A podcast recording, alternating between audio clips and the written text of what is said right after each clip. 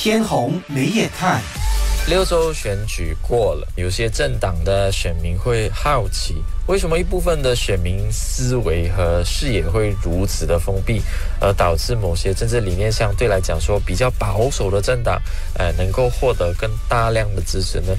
相对来说。对一些思维开明、自由的政治人物，又会像是离奇般的获得很多支持者。到底这是为了什么？天虹没眼看呢，一直聚焦媒体的运作和影响。那正逢六周选举刚刚落幕，我们就从媒体的角度去分析政党的曝光率吧。我先给大家一个概念啊，很多人也在好奇，二零零七年的美国总统大选是什么原因呢？造成一个黑人能够走上这个总统宝座？那当时候因为全球民主意识更为浓厚，那其实呢，在那个时候是什么原因促使大家？非常的渴求民主呢。其实是媒体，媒体在那个时候除了告诉全球民主的重要性，也透过媒体去告诉美国选民改变的重要性，更透过社交媒体将全世界渴求改变的声音呢回传到美国。至今，很多媒体学者都在拿美国总统选举呢来作为研究的参考。马来西亚在竞选盟的大游行是完美的体现了，只要在社交媒体上搭配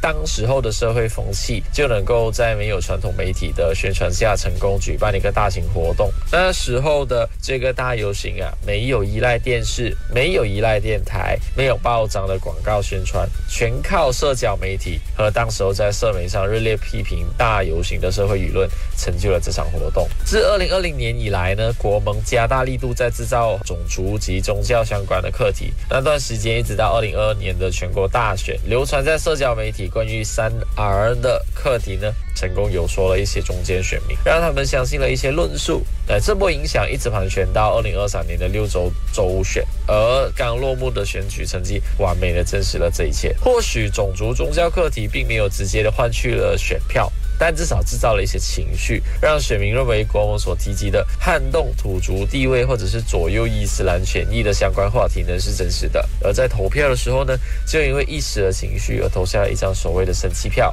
过去有给机会聆听天虹明眼看的听众们都知道，我一直强调，只要媒体愿意传播资讯，重复同样的资讯传播，就会改变你个人的思维。八月十日在南华早报有一篇报道指出，马来西亚半数人民使用的 TikTok。是不满政府和强调土著马来文化的社交平台。那专家指出，如果忽略掉 TikTok 这个战场的话呢，安华和他的联盟在这个平台上肯定会有所损失。那根据一些媒体报道呢，政治观察及评论员都说，在这个选举造势期间，有很多西蒙的公开讲座是没有人出席的啊，网上的演讲也没有什么人看的，你就应该感受到西蒙国政所面对到的这些压力。国盟善于利用 TikTok 去制造话题，西。中国正在 TikTok 上就好像刚学习的小朋友那般，无法在短时间内胜过国盟。因此，有很多分析员指出，即便不是全部，但是很大部分的胜算，主要的导因是因为在社交媒体，特别是 TikTok 上的影响。